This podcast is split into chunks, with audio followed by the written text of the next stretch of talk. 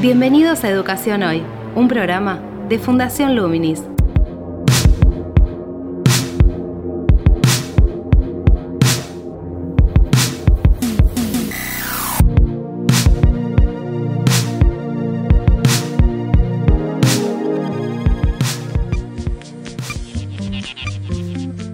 Hola, ¿qué tal? Soy Gabriel Latorre y estoy dando comienzo a Educación Hoy, el podcast sobre educación de Fundación Luminis. Estamos hoy con Marcos Sorteo, director ejecutivo de la Fundación, presentando una entrevista. Hola Marcos, ¿cómo estás? ¿Qué tal, Gabriel?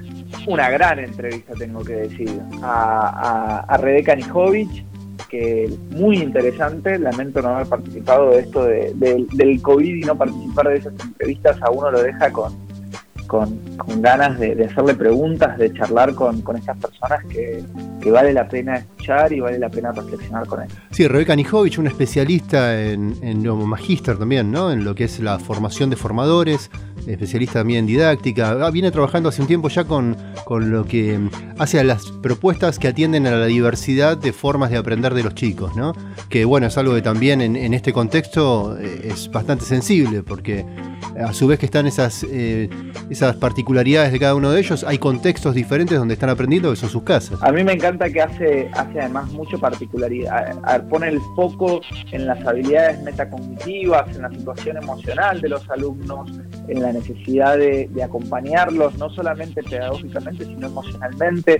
Así que la verdad que es una charla muy interesante eh, a, prestarle, a prestarle atención, me quería hacer. Sí, la idea, como siempre, en, en los podcasts que venimos haciendo es brindar referencias útiles para los docentes, para los directivos en, este proceso, ¿no?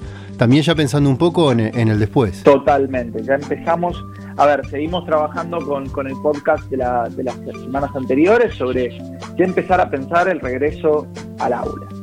Es importante que los, los chicos regresen al aula eh, en algunas provincias, ya incluso sería posible, entonces empezar a diagramar y planificar cómo va a ser ese regreso al aula, no solamente de nuevo de la cuestión sanitaria, que es muy importante, sino también de la cuestión pedagógica. ¿Por qué? Porque probablemente sean esquemas mixtos. Así que me parece que, que, dejamos que Rebeca hable sobre esos temas, ¿te parece? Dale, vamos a la entrevista entonces. Actualidad en Educación Hoy. La situación de, la pandemia que abruptamente generó este pasaje de, enseñar en las aulas cara a cara a través de las tecnologías digitales, fundamentalmente la mediación a través de las pantallas, puso en visibilidad una, serie de, cuestiones en relación a, la educación. ¿Cuáles te parece que son esas cuestiones en sí? Eh, yo pienso que puso en evidencia algunas cosas que ya se veían antes de la pandemia. Por ejemplo, todo lo que tiene que ver con las brechas que no son solo tecnológicas, que por supuesto también la tecnológica, pero las brechas sociales, las brechas de modos de acompañamiento, de contextos socioeconómicos diferentes. Digamos, hay una, una línea de brechas que existían quedaron más evidentes en la pandemia, pero que no son nuevas, digamos, que no aparecieron con la pandemia. Hay otra línea que tiene que ver con cuestiones más pedagógicas, algunas de las cuales también estaban antes de la pandemia, creo que ahora se hicieron, bueno, más, más evidentes, más transparentes, en algunos casos, por supuesto, se profundizaron teorías nuevas. Por ejemplo, la pregunta de eh, cuál es el sentido de seguir enseñando determinados contenidos, eh, que es una pregunta que hace rato que nos la venimos haciendo, pero que no, no cobró la dimensión que cobró eh, en la pandemia. El tema de la evaluación formativa tampoco es un tema nuevo, sin embargo, cuando se define como política que no se califica, se abre un campo del desarrollo eh, de la evaluación formativa que no es nuevo, pero sí nuevo en el sentido de que se legitima de alguna manera eh, su puesta en práctica.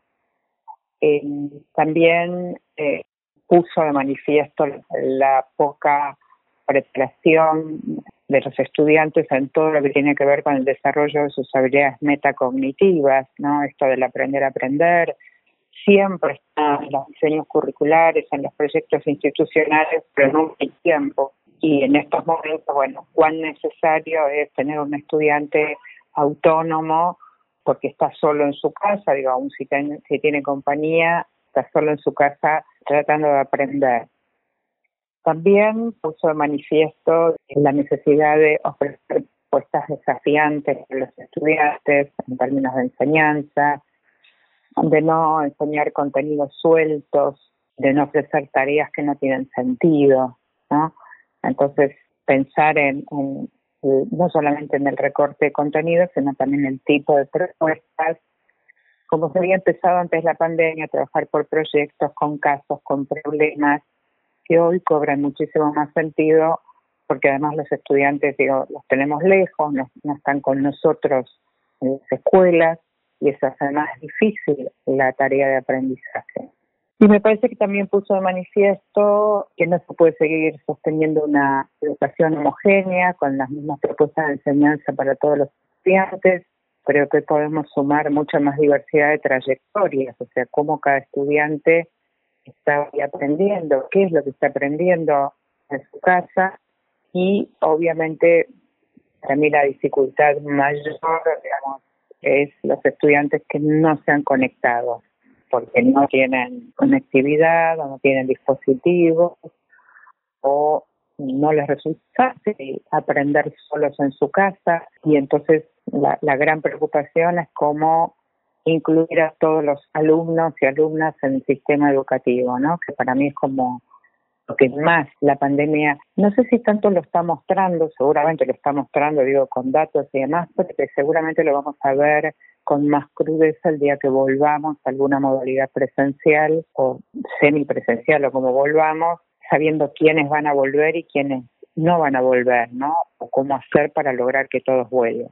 Así que te diría que esos son para mí algunos de los desafíos de esta pandemia. ¿Qué orientaciones puedes brindar entonces para mapear la situación de aprendizaje de los alumnos, tanto para los docentes como para los directivos? Bueno, retomo algo de lo, que planteaba recién, pero favorecer desafíos interesantes para los estudiantes, en lo posible articulando áreas, disciplinas, es decir, en lugar de plantear por ejemplo, pensando en la escuela secundaria, que cada docente eh, siga enseñando lo de su área disciplinar, pensar preguntas, problemas potentes que engloben a distintas áreas, o sea, que el alumno esté trabajando sobre algún problema, sobre alguna situación, sobre algún enigma muy vinculado a sus intereses, además de los propósitos de la enseñanza y al contexto, a la situación en la que está inserto, entonces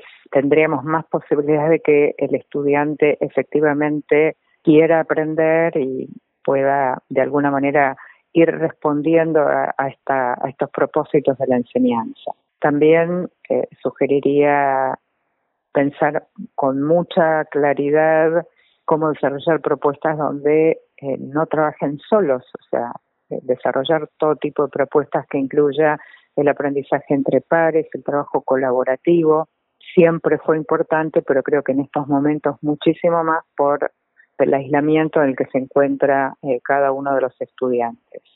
También retomo la idea de que los estudiantes tengan opciones, o sea, que no estén obligados a trabajar todos ni de la misma manera, ni con los mismos eh, contenidos. Un esfuerzo eh, muy importante en el desarrollo de capacidades y no solamente eh, contenidos en términos de conceptos o de temas, ¿no? sino el desarrollo de distintas capacidades de los estudiantes, un involucramiento, o sea, los estudiantes en lugar de recibir tareas y responder, digamos, activamente esas tareas, cómo podemos colocar al estudiante en el lugar de protagonista, donde se apropie de sus procesos de aprendizaje y obviamente también de sus procesos de evaluación, que las evaluaciones tengan más que ver con el acompañamiento al estudiante en este recorrido que está haciendo, con ayudarlo a tomar conciencia de, cómo está aprendiendo en términos de desarrollo de sus habilidades metacognitivas, que pueda aprender a reconocerse como estudiante con sus fortalezas y sus debilidades, y para todo eso me parece que se requiere un trabajo en equipo, eh, construyendo consenso entre el equipo de docentes, para poder abordar todos estos cambios, todas estas maneras de encarar no solo la educación en estos momentos que estamos transitando, también sino empezar a, a vislumbrar a qué tipo de escuela queremos volver, no solamente a cuál vamos a volver, ¿no?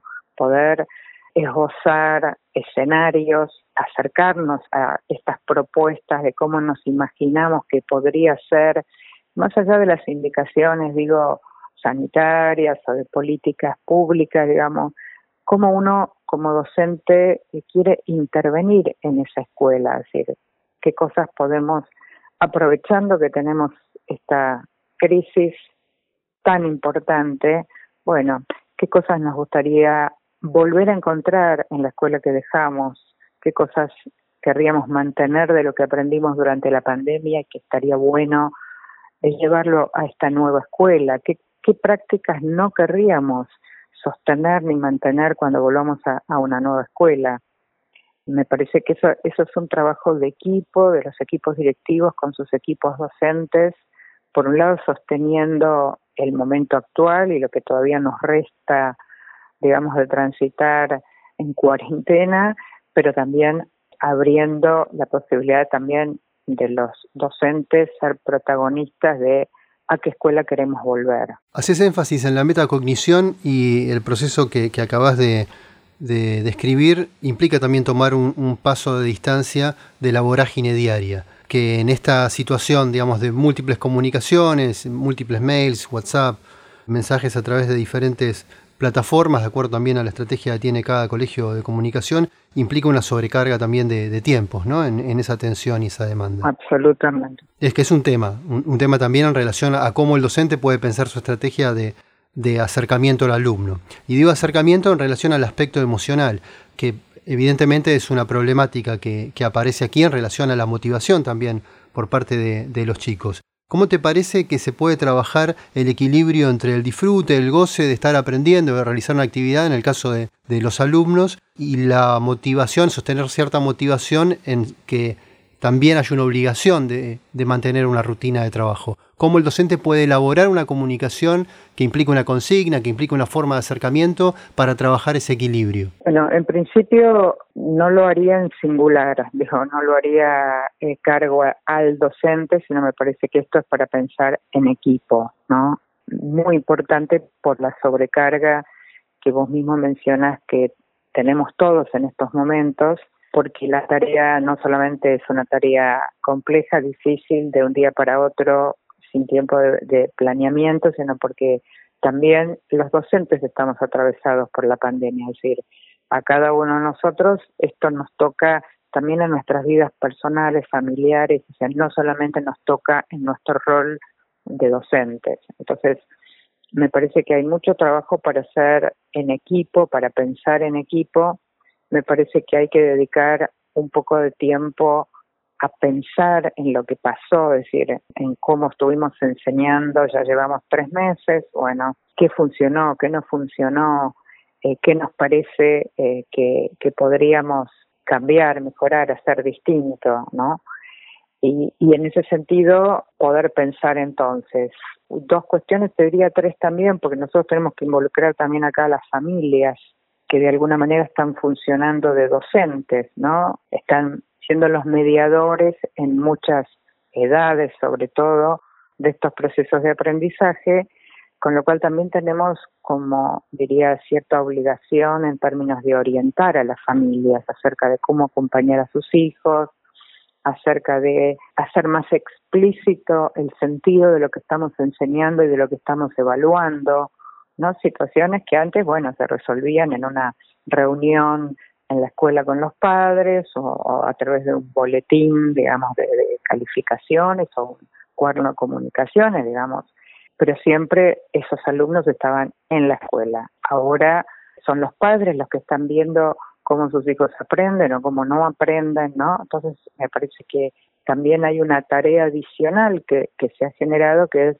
en la orientación a las familias. Entonces, por un lado, me parece que hay algunas cuestiones a, como institución a poder ayudar a, eh, con orientaciones de organización, pero una organización flexible, porque nosotros podríamos decir, miren, sugerimos que todos los chicos se conecten, ¿no? Los que tienen conectividad a las 9 de la mañana. Ahora, en una casa donde hay un solo dispositivo y cuatro niños, es imposible que los cuatro a las nueve, por ejemplo, digo simplemente para tomar un ejemplo, con lo cual seguro que podemos orientar en algunas rutinas de organización del trabajo escolar, ya sea dirigido a los estudiantes y también a sus familias, pero pegado, digamos, al concepto de flexibilidad, es decir, muchos estudiantes no están entregando tareas, por ejemplo, bueno, hay que preguntarse primero por qué no entregan. Y hay muchísimas razones, algunas digo absolutamente tecnológicas, otras de estado de ánimo, los chicos no la están pasando bien, o sea, nadie la está pasando bien, pero digo en términos de reconocer al estudiante en estos momentos, entonces hay quien está deprimido, y los mismos docentes dicen, bueno, pero yo reconozco a este estudiante, por ejemplo, como un buen estudiante cuando viene a la escuela y ahora no quiere conectarse. Bueno, estudiantes que se conectan, pero eh, con la cámara apagada y el micrófono apagado. Obviamente estudiantes que no quieren hacer la tarea, o sea, hay una cantidad de situaciones a contemplar que implica también ofrecer modalidades diferentes no solo en propuestas de enseñanza, sino también en modos de comunicación y seguimiento de esos estudiantes, ¿no? En este sentido, usar todos los recursos posibles y disponibles, un llamado telefónico, un mensaje por WhatsApp, un video, un audio, es decir, todas las posibilidades para tener la mayoría, digo, la intención es a todos y a todas conectados sabiendo de las dificultades que tenemos para lograrlo, ¿no? Eh, así que digo, esos serían los caminos por los donde por donde circularía. En este contexto y como vos acabas de mencionar también, la familia cobró otro rol de relevancia. Era un actor que estaba involucrado en la escuela, pero en estos casos, sobre todo en el nivel primario, ha cobrado una, una presencia mucho más importante y necesaria. En ese sentido, la, comunicación por parte de, la institución, incluso también en relación a, la planificación didáctica, ¿cómo te parece que, debe o qué debe contemplar para involucrar a, las familias o, a los padres eh, o, al tutor, a quien esté, digamos, a cargo, por ejemplo, preguntándose, ¿le corrijo a mi hijo eh, la ortografía en el, en el cuaderno o no, en la actividad? lo ayudo con esta instancia de, este ejercicio de matemáticas que se lo están explicando de una manera diferente a la que yo aprendí o no? Digo, ¿cómo se resuelven esos problemas en la comunicación? En, principio te agregaría no solamente el nivel primario, también el nivel inicial, también en muchos casos los que ingresaron a primer año en la escuela secundaria tuvieron una semana de clases, o sea, tampoco están adaptados a ser estudiante de escuela secundaria, eh, las escuelas especiales, o sea, hay, hay mucha población que requiere, digamos, el acompañamiento de las familias. Y, como vos decís, y, vemos muchísimos ejemplos eh, de padres respondiendo en lugar de sus hijos, eh, madres soplando respuestas a, a, los chicos en un, en un encuentro, en un Zoom o algo así. La pregunta es, bueno, ¿por qué los padres tendrían que saber hacer una tarea que habitualmente esa tarea la hace la escuela. Así que a, mí me parece que eh, es muy importante ofrecer orientaciones. Y esas orientaciones, digo, no son universales, depende de qué institución, en qué contexto, a qué familias me dirijo. Y en algunos casos es explicarles con mucha claridad qué se espera de su acompañamiento cuándo ayudar y cuándo no, en cuestiones, digo, orientaciones generales y después puede haber orientaciones más particulares para, depende quién sea el estudiante, pero requieren orientación, requieren algunas explicaciones. Bueno, miren, esta semana vamos a trabajar de esta manera y, y, vamos a trabajar de esta manera porque necesitamos un tiempo que cada niño, por ejemplo, realice una práctica en su cuaderno, entonces esta semana supónganse, no va a haber ningún encuentro eh, virtual, sincrónico, porque los, chicos tienen una semana para practicar estos, no sé, estas 10 actividades. O sea, me parece que hay un rol de orientación con muchas pautas de qué significa acompañar por un lado, pero también cuál es el sentido de las propuestas de enseñanza que les estamos enviando a las casas, ¿no? Eh, por ejemplo, en el caso de nivel inicial hay muchísimos relatos de jardines contando que, por ejemplo, han mandado un montón de propuestas de juego, que obviamente son propuestas para que la familia juegue con sus hijos, porque ¿Cuánto tiempo puede estar un chiquito de cuatro años frente a una pantalla para hacer un montón de juegos o actividades con su maestra? Poco, pero muchas horas despierto en su casa, digamos, eh, con baja posibilidad de actividades. Entonces, bueno, jardines que han mandado cancioneros, propuestas de juegos, propuestas de actividades de arte muy sencillas con los materiales que haya en casa, es decir, digo, es orientaciones por un lado y propuestas por el otro y a todo ello, digamos, lo que antecede es encontrarle eh, el sentido, o sea, explicarles a los padres el sentido de lo que están haciendo y de lo que se espera de sus hijos y de lo que se espera de ellos como familia. Se acercan las, vacaciones necesarias, digamos, en esta, en esta situación más aún para, para toda la comunidad educativa, pero también surge una posibilidad de vacío de comunicación, digamos, en una rutina también entre el alumno y el docente y entre, y entre los, los padres, los alumnos, los compañeros en el marco, digamos, de, de, una situación de enseñanza, ¿no? Más allá de que puedan vincularse, por ejemplo, a través de, WhatsApp. ¿Cómo te parece que se puede abordar digamos, esa situación, ese, ese, ese periodo, ese paréntesis en las clases, más allá de cómo se esté dando y desarrollando, en un momento donde las emociones son tan, digamos, tan sensibles también y donde la ausencia, digamos, de, de pares, de ese contacto cara a cara, como das en el ejemplo del chiquito de cuatro años, va a estar conviviendo con sus padres, ¿no? Con los compañeritos, no puede ir a la casa de un, de un amiguito, de una amiguita. ¿Cómo te parece que se puede, digamos, abordar estratégicamente, ya que faltan unas semanas, eh, es ese momento, por medio de actividades, comunicando, qué comunicando, cómo organizándolo. Hay algunas cosas que tienen que ver con la, la buena comunicación o el estar conectados, ¿no? Parece que hay momentos donde uno puede, obviamente esto otra vez depende de la edad, del contexto, puede compartir eh, con los chicos qué les está pasando. Ayer o antes de ayer escuché un una propuesta de hay grabadas voces de los chicos contando qué les pasa. Y la propuesta de ese audio es que se comparta con los chicos, ¿no? Porque cuando los chicos escuchan voces de chicos diciendo, eh, tengo miedo, quiero salir a la calle, quiero saltar, quiero jugar, quiero encontrarme con mis amigos, quiero ir a la escuela, todas estas cosas se están diciendo, ¿no? Y eso, eso me pareció una propuesta muy linda justamente para compartir con los chicos para que a partir de lo que escuchan puedan decir, bueno, a mí también me pasa, este, o esto no pasa a mí, o, ¿no? Que es una manera, digamos, de ponerle palabras, ¿no? A las cosas que, que les están pasando. Se llama Cosas que me pasan en cuarentena. Ese es el, el archivo, de, esta es un video subido en YouTube esta es toda una línea, digamos, de, cómo me siento, qué me pasa, que con las diferentes edades se puede trabajar obviamente de manera distinta. Muchos cuentos, hay, la literatura permite, hay muchísimos cuentos, algunos, por ejemplo, en la, en la plataforma de UNICEF, otro, en otras plataformas del Ministerio de Educación, cuentos que tienen que ver con la situación emocional, ¿no? Para contarles a los chicos y obviamente puede ser ponerlo en palabras, puede ser dibujarlo, puede ser dramatizarlo a partir de, esa situación. Eso mientras eh, dure la cuarentena, ¿no? Después habrá que ponerle palabras en un momento presencial, o sea, en el momento que nos podamos encontrar, poder revisar ese camino recorrido, qué les pasó, qué sintieron, cómo lo resolvieron, qué aprendieron, digamos, que esto es para el regreso, ¿no?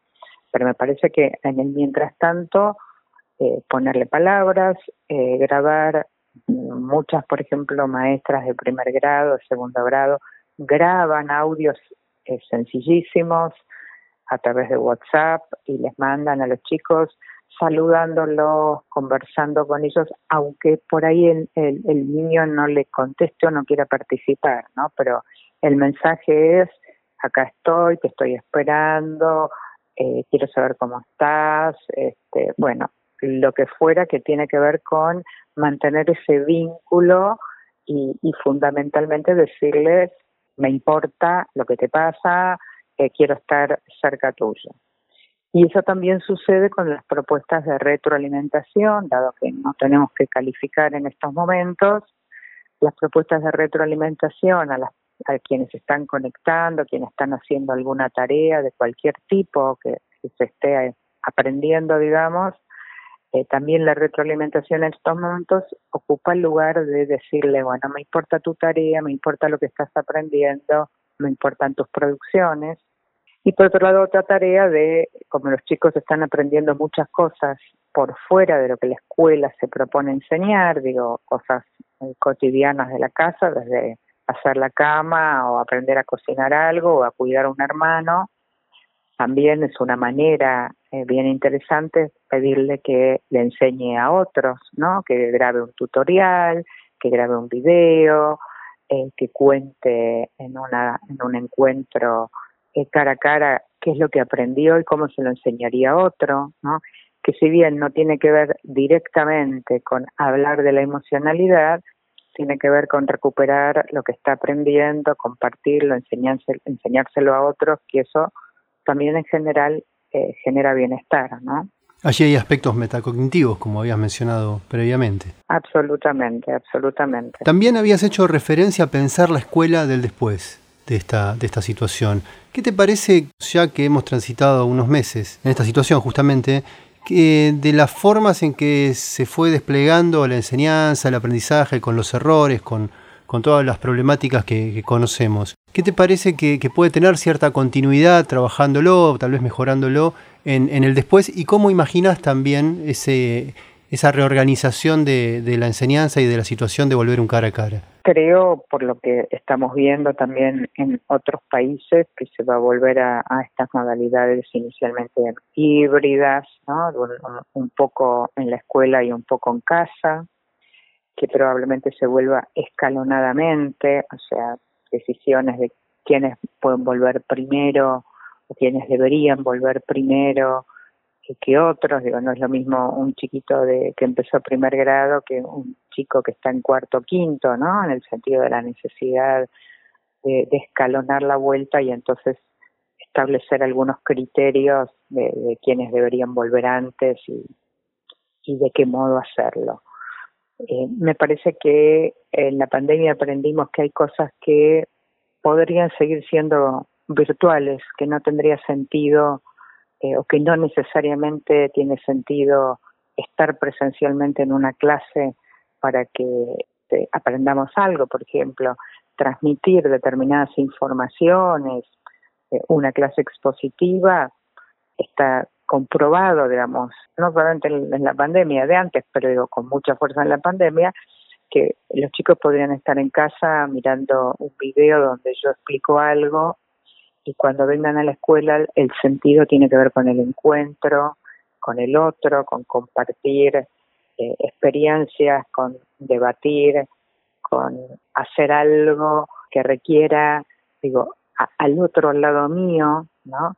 Que me permita conectarme, que me permita comunicarme y que eso es muy difícil hacerlo de manera virtual, o sea, más allá de las posibilidades que tiene la tecnología, el cara a cara no tiene reemplazo, no tiene reemplazo. Entonces, uno podría imaginar que en esta vuelta mixta, cómo aprovechar el momento presencial para conectarnos, para comunicarnos, para reconocernos, eh, para compartir, para dialogar, para hacer cosas juntos.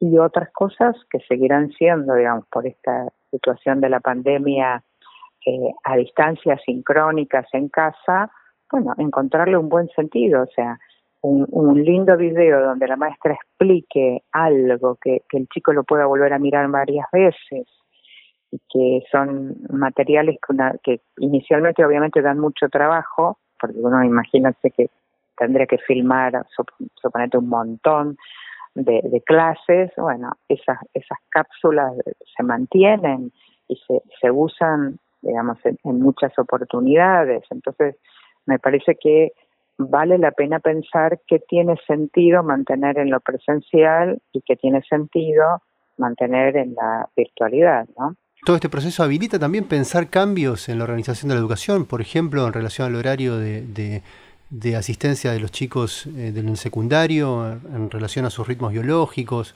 a propiciar el aprendizaje, digo como un ejemplo. Sí, habría que lo que habría que discutir son los criterios, pero que va a cambiar, va a cambiar seguro. Digo, en principio por eh, digamos la, la propia pandemia no resuelta inicialmente, ¿no es cierto? No es lo mismo eh, si algún día vuelve, hay una vacuna y entonces todo el mundo puede volver sin ningún problema. Aún así, uno debería repensar otra vez qué tiene sentido hacer en esa escuela presencial, qué tiene sentido, eh, si tiene sentido que estén ocho horas o no en la escuela. Es decir, para mí se abre un mundo muy interesante de cómo volver a pensar a, a esta escuela, ¿no? A estos formatos de escuela, a estas modalidades, a esta frecuencia.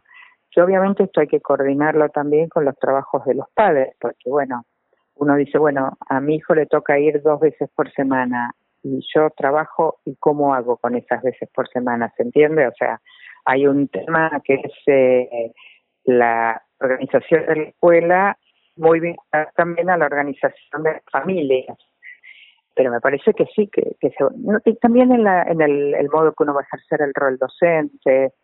Eh, la pregunta es, ¿será seguirá siendo, por ejemplo, una maestra por grado?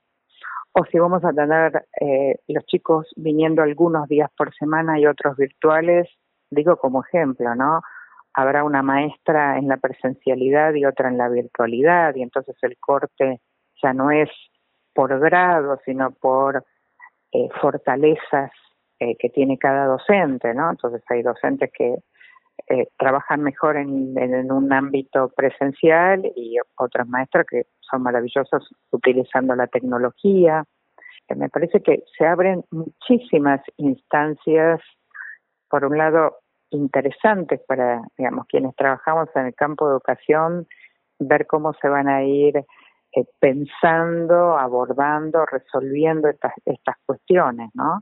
Así que sí, me parece que hay que empezar a pensar escenarios posibles, ¿no? Bien, y te, hago la última pregunta, que tiene que ver un poco con esto que, que estás, este ejercicio que, que, que, estás haciendo.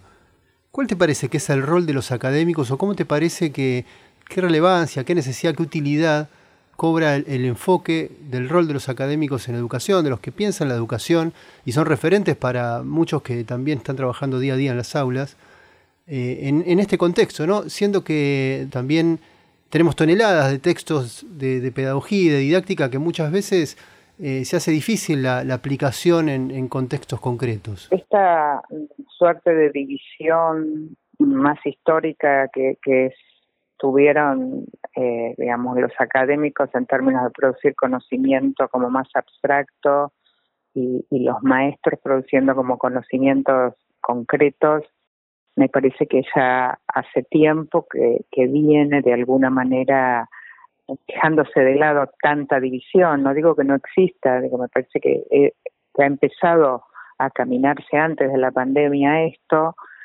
Lo que creo es que tiene que haber un trabajo conjunto entre, eh, entre la academia y la escuela, digamos, entre quien produce conocimiento más teórico en una universidad o que forma eh, futuros maestros o futuros profesionales y las escuelas en su cotidianeidad. Me parece que hay que caminar, los institutos, por ejemplo, de los profesorados trabajando mucho más eh, en comunidad y de hecho hay muchísimos ejemplos en nuestro país de institutos trabajando al lado de escuelas primarias o secundarias en una, pero no trabajando solo para que hagan sus prácticas ahí, ¿no? Trabajando en el sentido de, bueno, abordando juntos, por ejemplo, una problemática que se plantea en la escuela y entonces eh, el trabajo es conjunto entre los académicos y los maestros, donde no solamente se lee material de, de lectura o teórico, sino que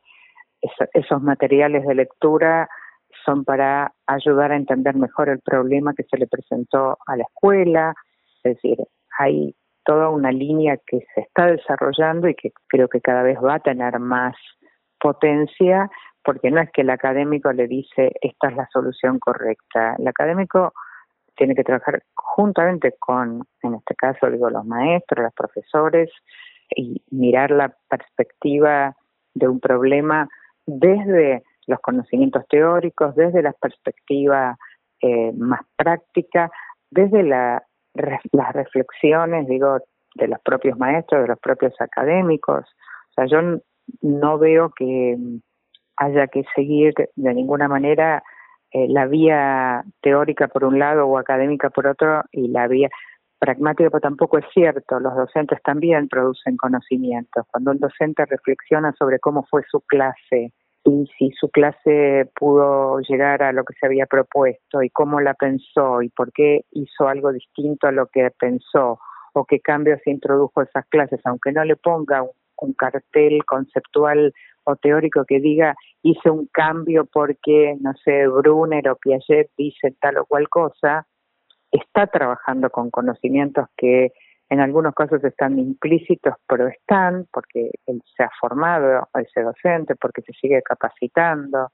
Así que me parece que hay que hacer un trabajo conjunto entre los académicos, digamos, y, y quienes están en la práctica docente.